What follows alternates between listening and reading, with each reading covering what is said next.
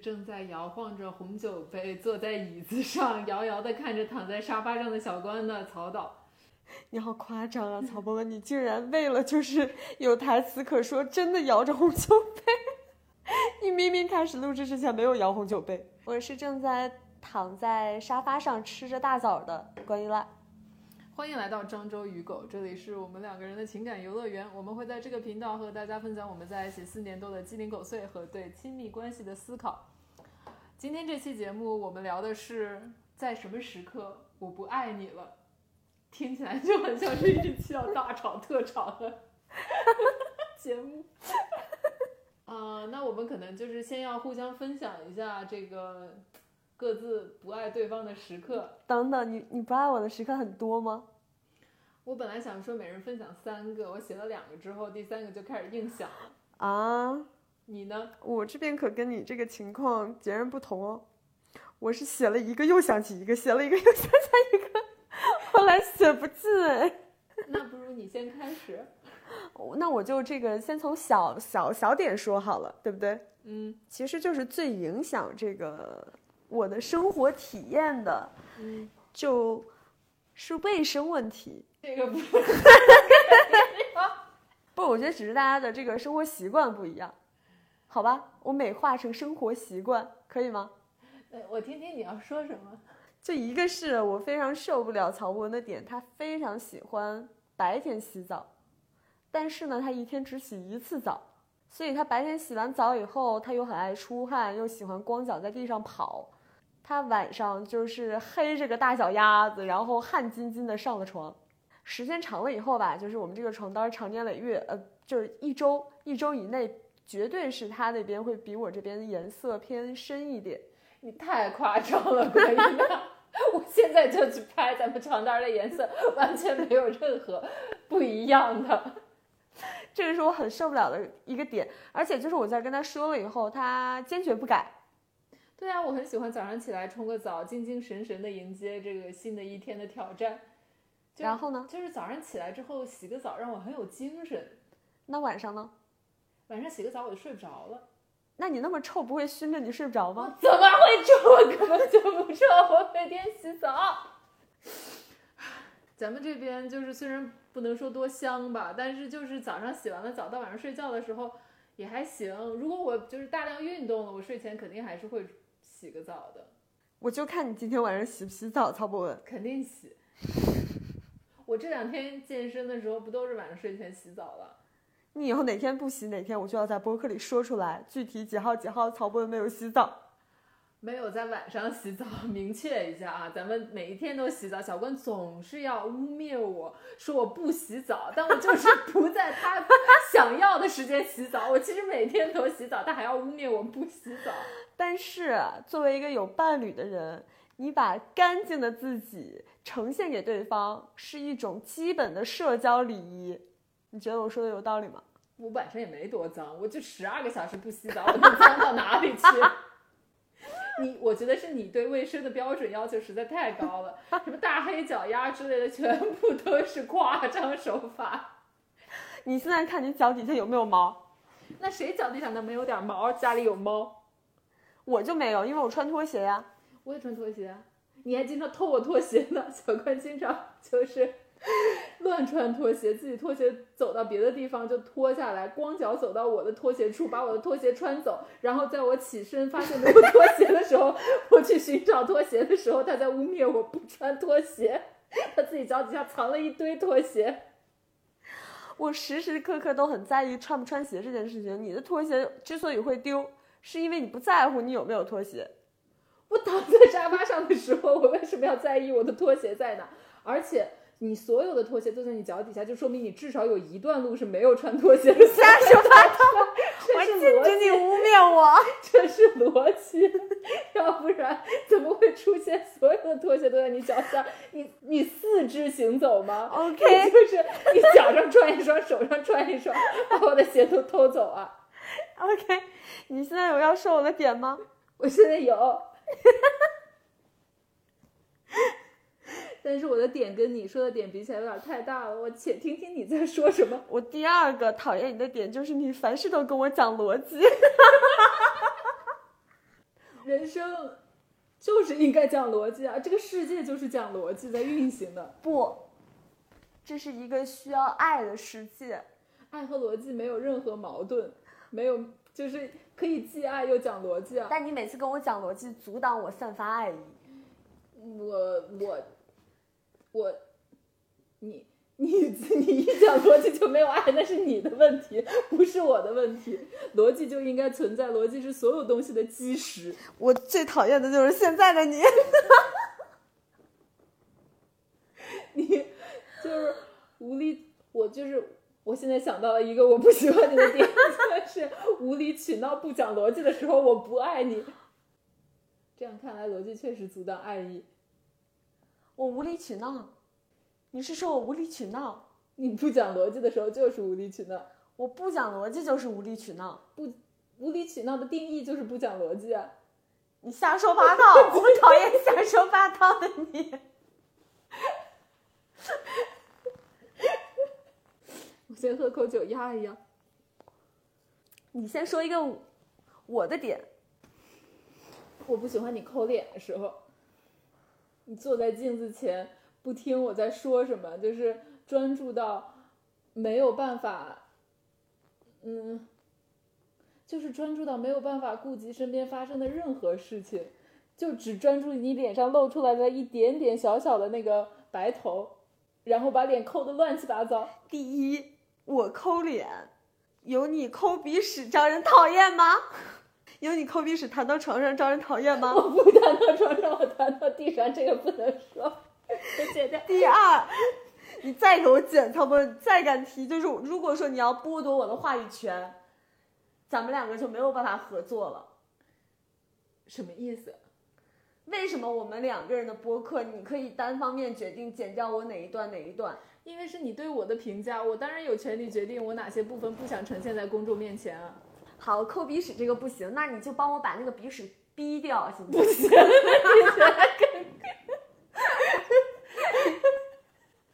消音也不行，消音也不行，为什么？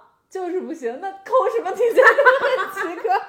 还有第二点，你说我在抠脸的时候只专注于自己的世界，对，你在很多时候，你在家里面百分之九十的时间都专注于自己的世界。我麻烦你搞搞清楚，曹博文。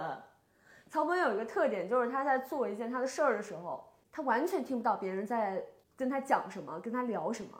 就是，而且他做这件事情，他是突如其来的，他要做这事儿了。他不是说那种一直做这件事儿，然后别人想要打断他，是他在跟别人聊天的时候，别，然后他突然接到了一个什么信息之类的，他立刻就是中断跟那个人的谈话，哪怕他的话只说了三个字儿，他也会立刻的戛然而止，然后就让那个人的时间一点点被消磨。我讨厌的一个是他就是不尊重他面前人的感受，一个是他就是随意的可以就是有点支配以及浪费别人的时间，毫无愧意。我对此就是积怨已久，这是一个你不爱我的大点，对吧？据点。那我就是这方面，我确实做的不是特别好，因为我一直以来养成的习惯就是我很容易突然钻到一个事情里面，打断我现在做的这个事情，然后一定要先把那个事情处理完，而且在钻到那个事情的时候，我会一下子进入一种屏蔽模式，就周遭的世界对我来说不太不太再存在了，我突然就一下进入到了自己脑内思考的模式。你刚才说的这种情况，我一般来说都是收到一些对我比较重要的、需要我及时处理的信息，或者是的，你有的时候明明是在看网友的评论，嗯就是嗯，也是工作而且你有的时候也是就是可能就是看一些，比如什么豆瓣啊、影单啊、影评啊之类的这种。那这种时候不是说我跟你说话说了一半，我去转头看这个呀。我转头，我跟你说话说了一半，转头看这些的时候，就是收到了一些重要的信息，需要我及时处理的信息。你刚才说的什么看豆瓣、看网友评论这些，是确实就是有的时候我在看这些东西的时候，你跟我说话我听不见，因为我在专注于自己手头的事情，我的大脑在运转的时候，我很容易切断跟外界的这个通路。你张着嘴干嘛？表演型人格。你在表演，张嘴惊讶，不知所不不知如何回应吗？不是啊，我觉得就是以我对人的，嗯，以我对你的了解吧，你有的时候确实是如你所述的这种情况，但是很多时候可能是你并不对这件对我了，就是对我讲的话，你显然一个是并不感冒，或者是你觉得跟你无关，所以你会装听不见，因为你装听不见有个什么特点呢？是你会习惯性的把这句话再重复一遍，比如说我问你说，啊，小宝一会儿要吃什么呀？然后你就会说，啊，三秒钟以后说，你是问我要吃什么吗？我这个时候不是听不见，是因为我在专注当下的事情，我接收外界的信号是有延迟的，我需要一个就是让这个信号进来之后，我反应去理解你的含义的这个时间。就虽然听起来很扯，但是我的大脑就是这么工作的。有人可以修你的大脑吗？因为我觉得它好像有点短路状，可不可以更新一下系统啊？那有人可以修你的大脑吗？你 他妈的人身攻击！你让我修大脑就不是人身攻击，我让你修大脑就是。为什么要修我的大脑呢？你的大脑在某些时刻非常的不好用。我不好用是智商问题，它本来硬件系统有问题。但是你知道，就是当人的大脑在某一方面好用的时候，它必然有另外一些方面是不好用的，它就是一个就是代偿性的问题。我的大脑在某些地方可以高速运转，运转的很好，那它必然在另外一些地方它有一些问题啊。可是我，比如说我大脑硬件有问题，我做题做不会，那我影响的只是自己的学分。但是你大脑在接收上面有问题，你浪费的是别人的时间。嗯，你这么说倒是也没错，但但我大脑就是这样呀。所以你浪费别人时间，浪费的理直气壮，毫无愧疚感可言。我就浪费你两秒钟的时间，你说的跟一天一一次一次问话浪费两秒钟，一天我们至少上百次交流，浪费一百呃浪费两百秒。那我们长年累月下来，你还我青春，曹博文。关于那，我现在想起来一个 我很不喜欢你的地方，就是你太急了。你。你说话语速也快，你也不允许别人说话要思考，力求准确的表达。你就希望每个人说话都跟你一样是机关枪，叭叭叭叭叭说个不停。不光是你对我说话急躁，你对朋友也说话急躁。你对我说过无数遍，哪个哪个朋友讲话的时候，你想想，你想像拍豆子一样，把把 话都拍出来。急到什么程度？你去看病，医生都让你慢点说小姑娘不能着急。你心急这个病是病得治。我心急怎么了？我心急我没有浪费任何人的时间啊。你心急，你让别人不愉不愉快了、不舒服了。你心急不给别人思考的时间。你心急让我现在说话跟机关枪一样，快的不行。我觉得就是，比如说我生活当中我最讨厌的是两种人，嗯啊，一种人，我最讨厌的就是不珍惜别人时间的人。比如那种，如果说大家一起朋友约见面，他迟到半小时，但他就是显然是没有任何事儿。还有一种就是说话突然一下子就只说两个字，然后就忙着干别的去了，你就是第二种。但是我我不是故意浪费别人时间的，我从来都很准时，准时是我的一大特点。你跟，所以我可以证明我不是故意浪费别人时间的人，我就是大脑这样运转的。那他妈，人说话。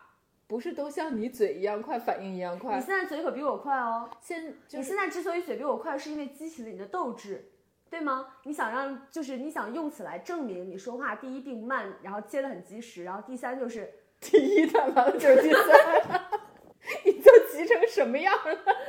你连第二都不想。好，曹博文，你虽然现在此时在攻击我，我但是我很乐意看到现在的你。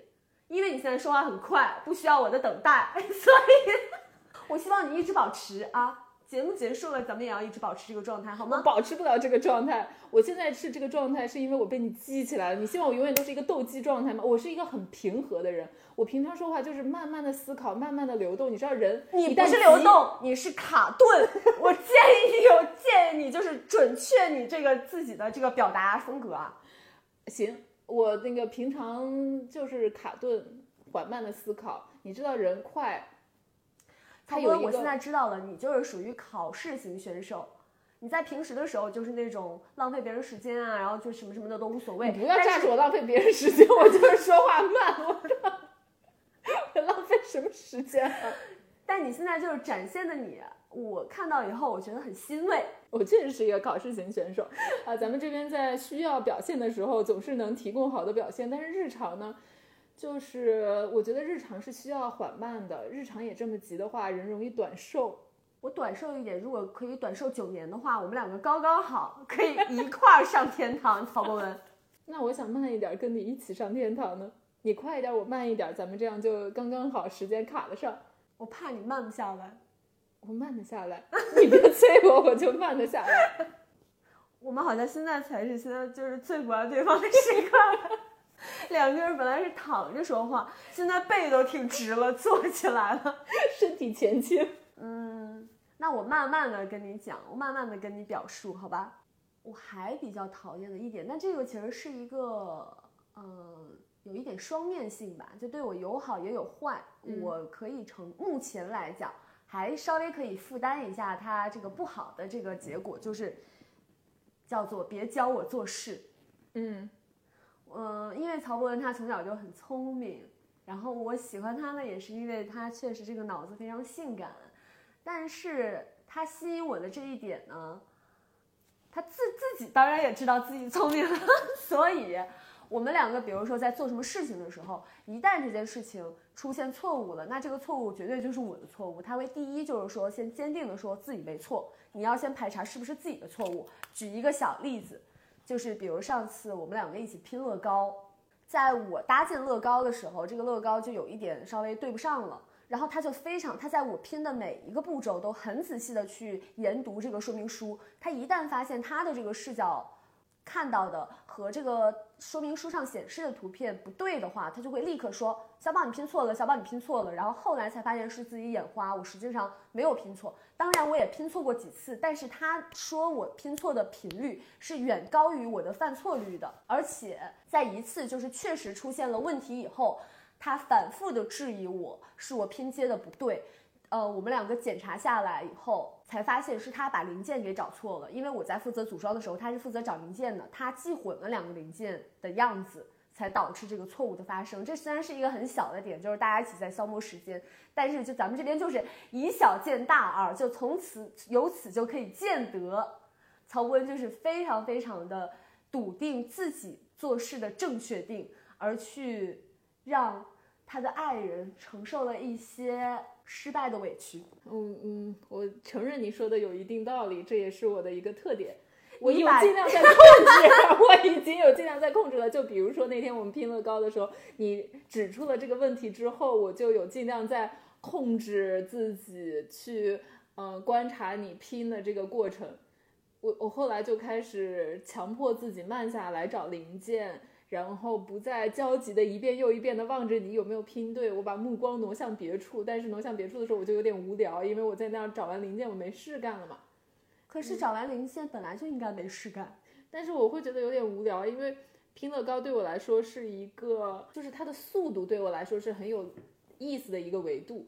然后，嗯，我们两个搭配呢，我最舒服的状态是你找零件，我来拼接。当然，我觉得这个公平起见，那肯定就是一半一半嘛。另一半时间就是我找零件，你来拼接。但是你拼接的速度又赶不上我找零件的那个快速度的时候，我就会有点焦急，再加上无聊，就会就会去看你拼的怎么样呀。我给你找零件的时候，我是做好了零件分类的。你之所以会给我找错，是因为你没有做零件分类，然后你混淆了两个零两个非常相似的零件，所以才导致了这个错误。这是一个很小的事情，但是如果说我们就是去仔细的去说的话，是你没有做好自己找零件的本职工作，然后导致了我们这次错误。而且曹博就是在我不知道他什么事情都讲究慢。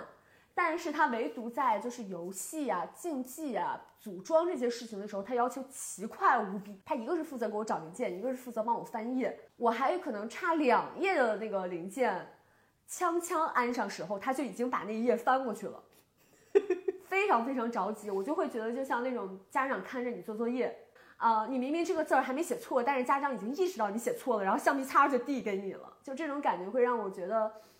非常的不好，因为我很享受的是比如拼乐高也好，拼拼图也好，是一种闲暇的、慢悠悠的、很惬意的嗯，组装的时光，但是你就把它做成了一个任务式。哎，咱们这边也奇怪啊，平常说话你给我说的慢悠悠的，一到这个真正消磨时间的玩具上，你倒是给我上心思。曹博文，我觉得拼乐高对我来说就是一个一个游戏模式。我一旦进入游戏模式的时候，我就非常争强好胜。对，这就是我。哎，你怎么能预判我想说你下一个讨厌的点啊？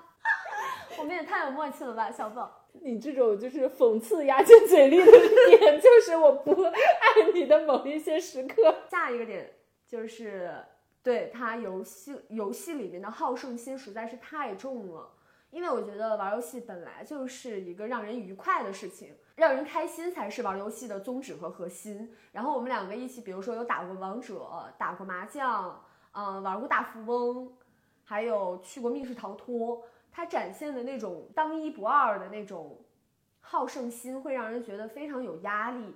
然后以及过于的较真儿，就是我们玩那个任天堂里面的马里奥派对的时候，不是有很多那种集体性的，比如说一起划船什么什么的，然后他就很自然的担当这种游戏里面的指挥，然后就说好，现在大家听我的，左滑右滑，左滑右滑，航姐滑错了，那个 孙清瑞你滑错了，重来一遍，听我的指令，就是这个样子，会让人觉得非常非常的高压。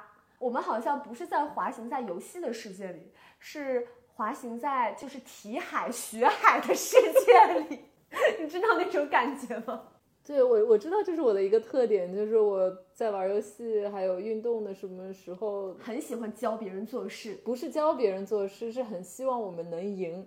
我我很有想赢的心在这些游戏里，你为什么在说话快这上面没有想赢的心啊？因为我没有要跟谁比啊。那你为什么要在游戏里跟人比啊？游戏本身设置的就是一个竞赛啊，平常竞赛只是手段，日常的开对话心才是主旨。日常的对话并不是竞赛啊，就这两个是没有可比性的。那你有跑赢的时间吗？你有你会不会想赢够时间？不会啊，我比如说你举例子那个划船的游戏，就是只要在时间结束之前我们冲线嘛，我们就是游戏成绩够好。但只要是一出现这种竞技的东西，我真的就是这个好胜心自然而然就起来了，我我自己都控制不了。但你也知道这样不好，对不对？我知道这样不好，但我完全控制不了。你可以禁言吗？你那么不爱说话，说话又慢，你可不可以不出声啊？那段时间。不行，好了，你说我吧。那我那个 我不爱你的一个很大的点是你找借口，不搞你了。不是，你找借口不学英语和不工作的时候，就是大家听我之前期也知道，我跟小关相识在一个英语学校的讲座上面。等等，你说实话，你说出这两点以后，我就觉得自己真的是个很完美的人，就是一个无可指摘的人，能让你就是想了那么久，才想出了一些我自己学技能点没有学到位的情况。不是没有学到位，是找借口不学，这个是有天壤之别的，是你的过于不上进导致了我就是 对你的一些感受吧。那你喜欢上进的人是吗？我没有很喜欢上进的人，我我已经是一个喜欢相对不上进的人跟我一起生活的人，但是凡事都有一个度，就是有一些过于的不上进也会让我感受到生活有一些困扰。因为我我觉得这个你不学英语这件事情对我来说真的是我们关系里面对我来说最大的困扰，因为我一直把自己当做一个具有世界性的人，那我的世界是需要英语去拓展的，就是我需要跟世界连接，那英语是一个非常重要的工具。我希望我的另一半是跟我一起去探索这个世界的人，不管是旅行也好，还是日常交朋友。诶，因为我在上海可能也会跟一些说英语的朋友玩儿。我希望你不是从我的这一部分世界里消失的，我希望我们可以一起拥有一个更大的世界。我也希望小宝，我真心的希望。但是你也知道，我在学语言这上面，我是很想攻克的，但显然天资上面确实是有一点点薄弱。但是我还是会再接再厉的。你再接再厉 什么？你每一次都说，你我记得你说过你要去报班儿，然后搜了两圈儿没有下文。我给你找了那个，那我跟你说，咱们在家来双译说英文，你也是否定了否掉了呀？因为你有那个耻感。双译说英文，我是因为你你说中文，我双译说英文，像你在看笑话一样。要么在我我我接受我们在家里只说英文，其他什么都不说，但是你又不同意，你希望我不说话对吗？你希望我销声匿迹是吗？你可以就是希望我当哑巴，你直说呀！你干嘛这样刁难我？我在家中英双语来说话，我本来说话就慢，你还让我中英双语说话，不不不，你先说英文，你说英文很可能我就跟听不到似的，所以你再说一遍中文，我才能够回过味儿来。但是这个没有用，因为你要练的根本不是听力，你英语的基础是在的，你重要的是要张口说话。在一起四年多了，我听你说过十句英语吗？关于呢？你影你那个影响我们，小宝，你给我制造一个就是良好的呃学习氛围，因为你是世界的孩子，你又开始讽刺我，这个时候我也不爱你。我没有讽刺你啊，我是真心实意的，小宝。行啊，那就从今天录完这期播客开始，我在家就只说英语，在你你记得给我同步中文，小宝，你听不懂的时候，我再给你同步中文。好吧？那你英语是天资不够，但我觉得你工作上的天资很好。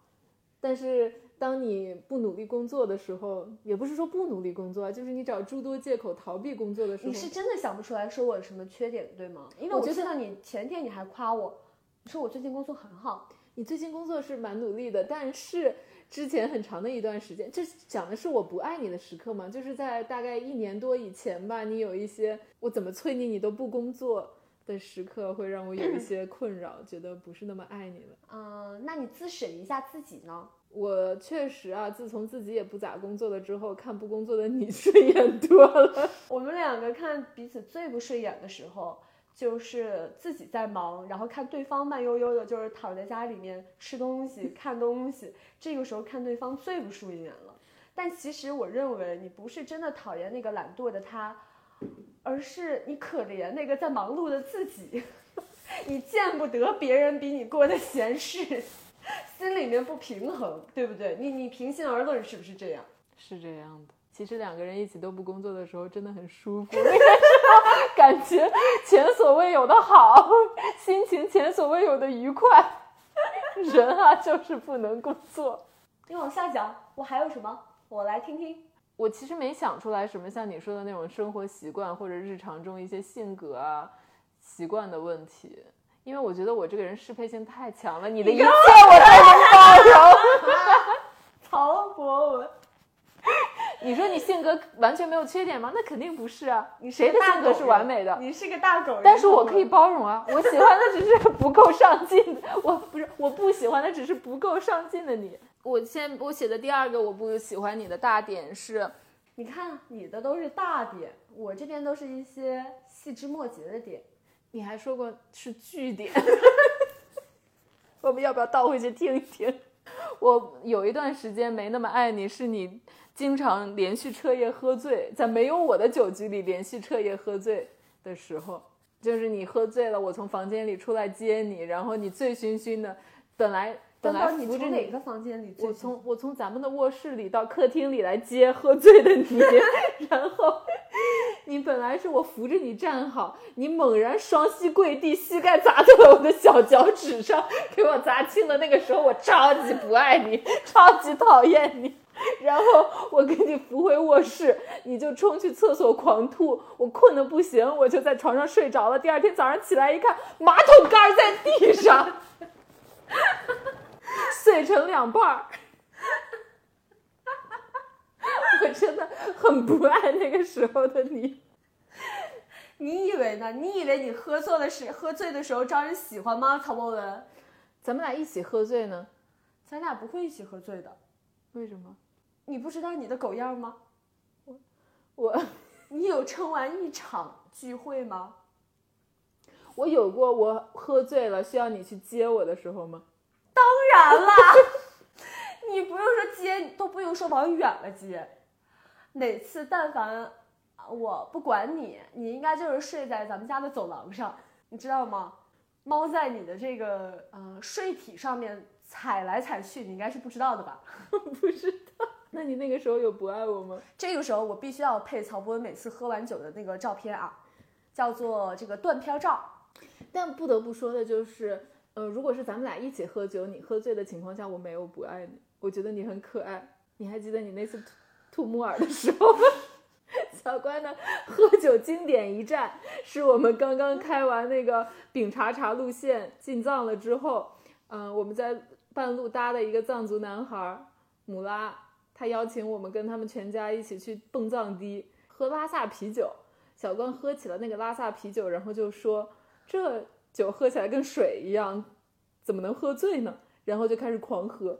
他们喝是拿小杯喝，一杯可能大概四两的样子吧，一口喝一杯，嗯然后打圈儿喝。嗯，但是藏族的家庭是真大呀！姆拉叫来了他们的那个亲戚，我们蹦的叫做藏族家庭堤，嗯，然后坐在一个那种大型的 U 型卡座里面，三十多个人，男女老少打圈儿喝。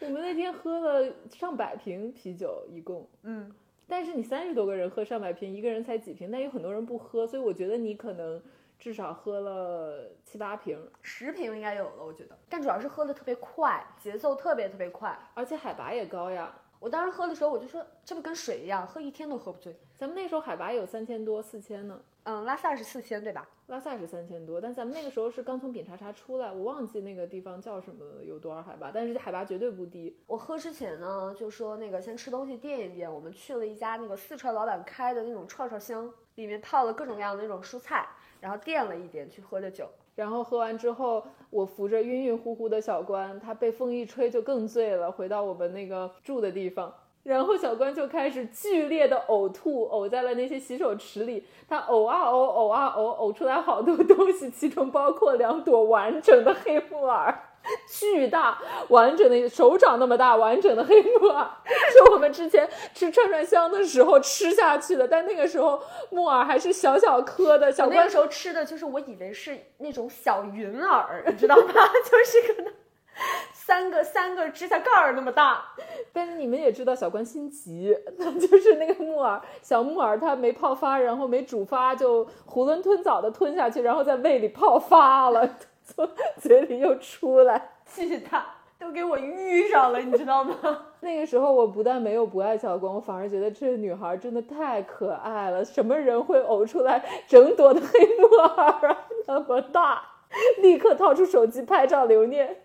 我这什么事儿啊，曹博文？还有就是，你记不记得后来咱们去到贵州看那个斗牛，住在那个超市旁边的那个房车拉的超市的我记得他们贵州人也很能喝酒。我们当时住在房车里面，然后因为就是要接水电，就找了一家那种旁边的那种副食超市，跟他们说明了我们的来意以后，他们那边很好客，就很热情的接待了我们，给我们现炒的牛肉，嗯，然后就开始采香喝酒。他们也是就是劝酒劝的蛮厉害的，对，然后男女都喝酒，抱着孩子的都喝。结果当天晚上又喝吐了。又喝吐了，吐出来的是什么呢？是当时在贵州跟网友见面的时候吃的那个酸汤牛肉火锅里面的牛肚。他们的牛肚不知道为什么，反正当时我们那次吃，他们不是那种七上八涮的，七上七上八下涮着吃，他们是直接放在那个里面煮，然后后来煮的有点就是硬了，嚼嚼嚼，我嚼不动嘛，我就直接咽下去了。咽下去了以后啊，它还是不属于我的胃吧，最后还是呕了出来。但重点不是你呕出来了什么东西，重点是你呕在房车的那个洗手盆儿里。但是房车通的那个下水当时是没有接下水的。直连地面。第二天我们把房车开走之后，就是房车后面的地面遗留出来一滩小关的呕吐物。汁牛肚，而且是那种你知道那种黑千层牛肚，看起来可硬可老了。你还有什么补充？你不爱我的时候吗？我现在就是跟你聊了这么多，我觉得我也想通了，爱不爱又怎么样呢？你又不会改，就说说呗，是不是？给大家听得开心就好。一个一个发泄的渠道。嗯，我知道你不会改，我知道你也不会改，永远都不会学英语。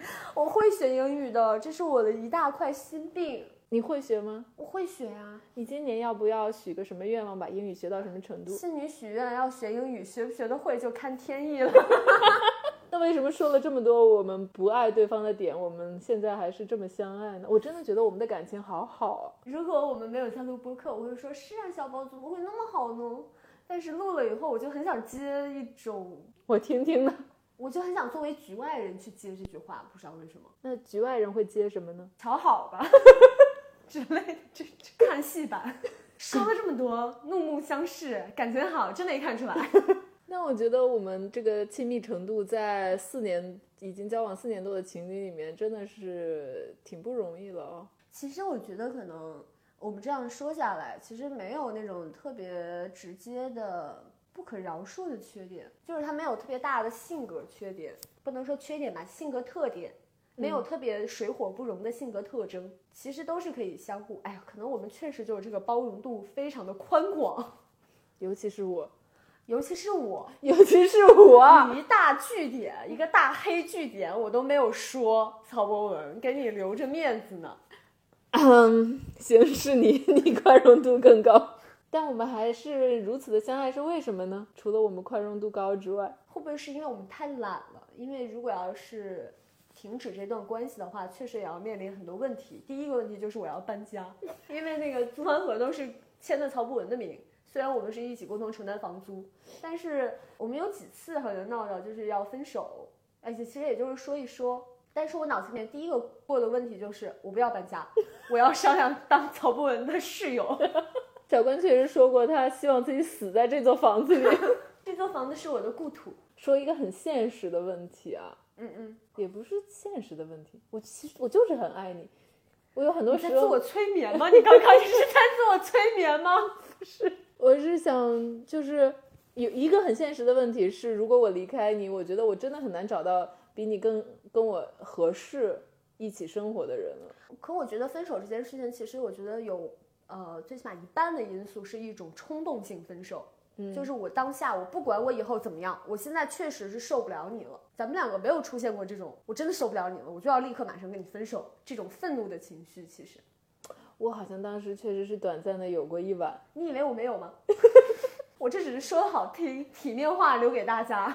我特别受不了的那一晚，凌晨三点，我自己偷偷爬起床，然后离家出走，在家门口两两分钟路程的地方酒店开了个房睡下了。然后我第二天发现他不在了，他给我发了一个微信，是你给我发的微信？是你给我留言了。哦哦，我半夜走的时候给你留的言。观音啦，我爱你，但对不起，再见。我好像一个傻逼。然后我就立刻打电话，我说你在哪呀？他说我在叉叉叉酒店，就在旁边。他都没多走两步，我们家直线距离五十米。然后我说好，我现在去找你。然后到酒店门口，我又打电话几零几，你说几零几。我上了电梯，然后进了你的房间，我就看见他躺在床上。